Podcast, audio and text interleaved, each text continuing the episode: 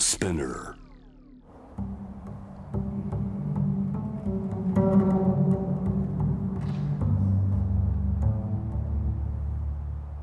藤原信也。新東京漂流。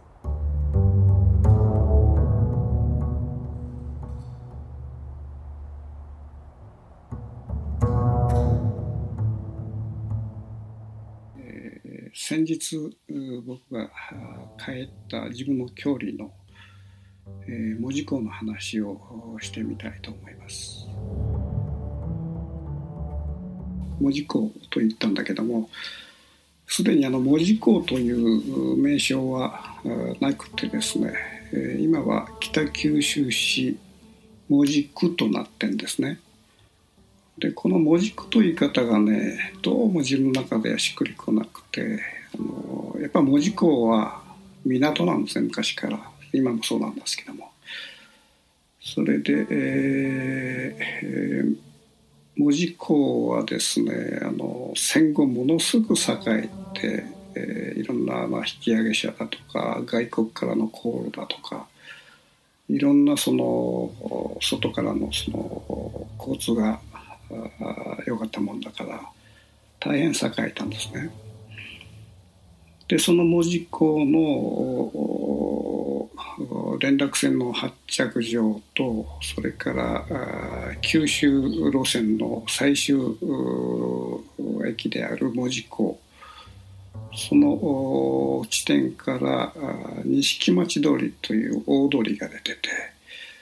その駅から約そうですね歩いて、えー、56分のところの大通り沿いに藤野屋旅館という、えー、私のその親父が経営していた割と大きな旅館がありましてそういうところで育ってるもんだからあのいわゆる門司区という名詞は自分の中でしっくりしないんですね。でこの門司港というのはですねあの、えー、本州に向かって半島状になっていて、えー、あらゆるまあ地勢というかが揃ってる。いわゆるあの下関と向かい合った海峡関門海峡ですね。でこれがまああの一番まあ汽船の往来の激しい、えー、海峡なんだけどもここがあ、まあ、いわゆる外洋に面した外国航路に面したあ表の顔表の港ですね。それから半島ずっと裏側に回るとですねこれがあのものすごい静かな海浜になるんですね。でこれはまあ瀬戸内海側に面したあの海だから例えば僕がよく子供の頃遊んだ白野江とか白野江っていうのは要するにこの、えー、梅化石という丸っこい梅の花の模様の入ったあの真っ白い石がわーっとこの、えー、女性の体目のようにこうやたわやかな感じでずっとこう曲線を描きながら、えー、海の方にずっと入っていって。えー、それは遠浅なもんですごく静かで日のその加減によっては、えー、海と空が全く続いてしまってなんかこう天国にいるような感じのねあのそういういわゆる瀬戸内海岸に面した海と外洋に面した港の海と両方あるわけですね。僕のイメージとしてはあの港の海っていうのはそのいわゆる活発でいろんな人が入ってくるそれに対応するというようなことで非常に男性的な海それからその半島の裏側のこの、えー、瀬戸内海側に面した本当静かな渚ですねこれはいわゆるあの女性っていうか母親的な海っていうかそういうね海でもそういう2種類の海があの表と裏で揃ってたわけですね。でこの門司港っていうのはこの多分ご承知だと思うんだけども明治時代からモダンな建築がどんどん、まあ、建って、えー、例えば今あのリニューアルした門司港駅なんかはこれはのイタリアの建築家が作った割とこう面白い形の建築であったり、えー、それから三井優先とかいろんなそのまあ、えー、船舶会社のこの建物がこれまた本当ねこう西洋のどこかにあるような建物で、えー、それを中心として、まあ、いわゆる町が栄えた。非常に、えー、忙しいあの町がですねあの広がっていてその背後にこう三隅山三角山三角とか言って三隅山って言うんだけども三隅山だとかそれからそれに続く風足山だとかその山がずっと町の背後に立ち上がってるわけですね。だからこのそういう意味でね門司港っていうのはえー、モダンな街があってしかもその表の男性的な海、えー、裏側のその女性的な海っていうかそういうものがあってさらにその緑の地帯もねこう立ち上がっててある意味でその一つの人間の住む場所としてはあのある意味でそ全ての地性が揃ってるわけですね。だからこのそういうとこで育った人間っていうのは海に行っても山に行っても町に行ってもどこでも適用できるとそういう町なんですね。まあ、そういう意味でこの門司港という名称はいわゆるそういう全ての知性を含んだ意味での意味合いの名称なもんであの門司区と言ってしまうとねなんかこうどっかの区割りした一部みたいな感じで本当つまらない。昨今その、えっと、市町村合併だとかいろんなことであの土地の名前がどんどんどんどん変わっていくでしょう。これはね本当僕はいただけないんだな。本当いい詩を吟じてるようなこの町の名前だとかですね。そういうものが突然こう消えてなんか非常に無味乾燥ないかにも役人が作ったようなあの町の名前ができちゃったりすることがもうここ10年20年すごく多くてですねその文字工も一つのその流れだと思うんですね。でこの文字工に関して僕はあの「少年の港」という写真集を一つ作ってるんだけどもそれはあの1992年今から28年前ですね。その時に、えー、ずっと僕アメリカとかインドとかずっと旅して長年旅して、えー、高校時代から全然帰ってない、えー、距離だったんだけどもなんかその世界の長い長い旅をした後にですねふっと距離の門司港に帰ってみたいということで、20年か30年ぶりかなそれで、えー、門司港に帰って、えー、写真を撮ったんですね。でこれはモノクロのですね、えー、写真集で、えー、使ったカメラがローライフレックスという上から覗く四角いやつですね。それとあとあリンフォフテヒーガというそのシノのカメラ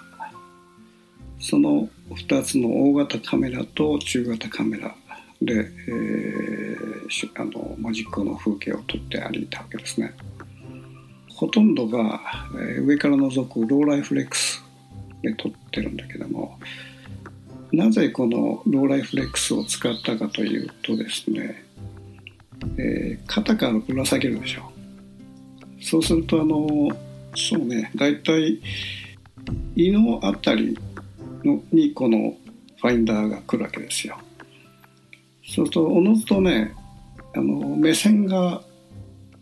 子供のぐらいの目線の高さになるわけね。だからこのカメラを使ったのが僕の目論みで目線の高さっていうのはね風景がガラッと変わってしまうわけですね。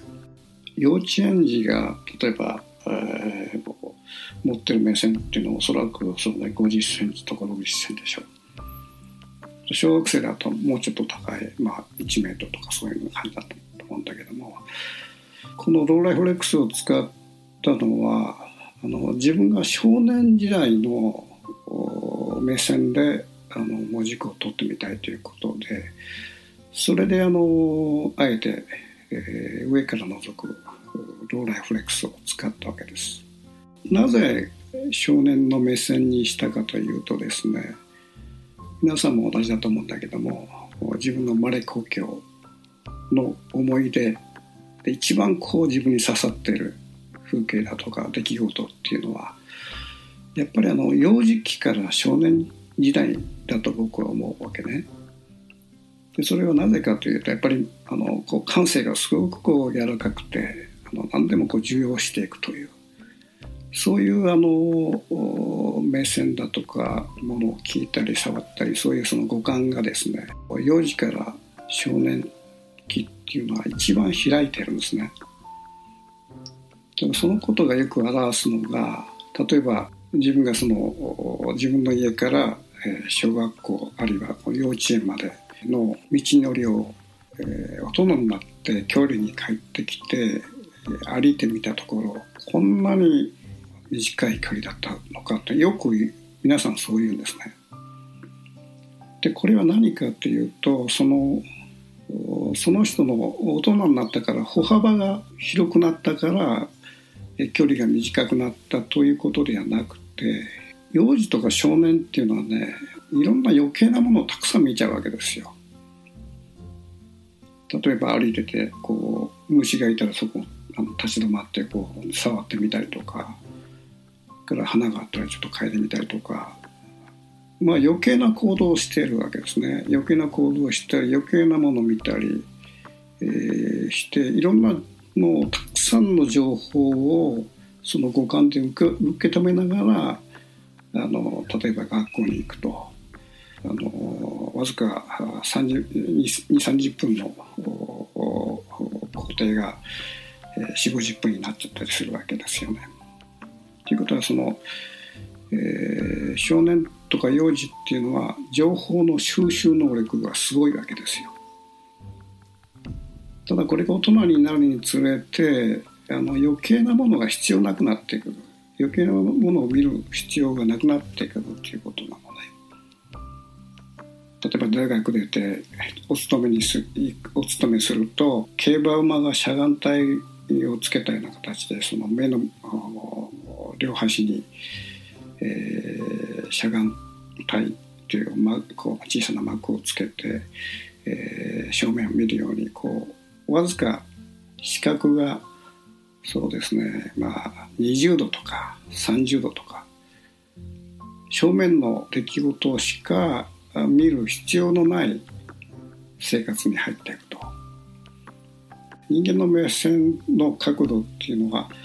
180度以上190度ぐらい見えるのねそうすると20度の角度を使って見る世界の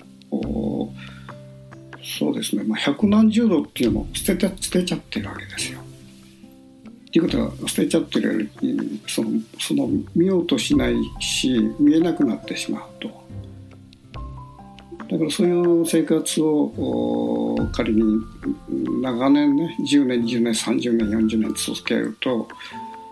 もうそういう視覚感覚になってしまってあのその人の持ってる視覚以外の左右のものすごい広い領域の情報っていうものが見えなくなっているっていうことだと僕は思ってるわけね。でもそういう形でそのそういう遮眼帯をつけて 20, 度30度しか見えない状況で、えー、まあ久しぶりに10年ぶりに故郷に帰ってみたと。それでちょっと通学路を歩いてみたと。そうするとえらい短いなっていうのねこれはねその人が見えなくなってんだな子供の時見たものが。これかなり悲しい出来事っていう。だから僕がこの、えー、28年前に、えー、少年の港として題して写真集を作ったのはその少年の情報量視覚量っていうかそういうものを見つつ故郷を改めて少年の目で見つめるという、えー、形の写真を撮りたいということで、えー、その目線に合わせてローライフレックスの腰あたりの目線ですねその目線であの写真を撮っていったわけですね。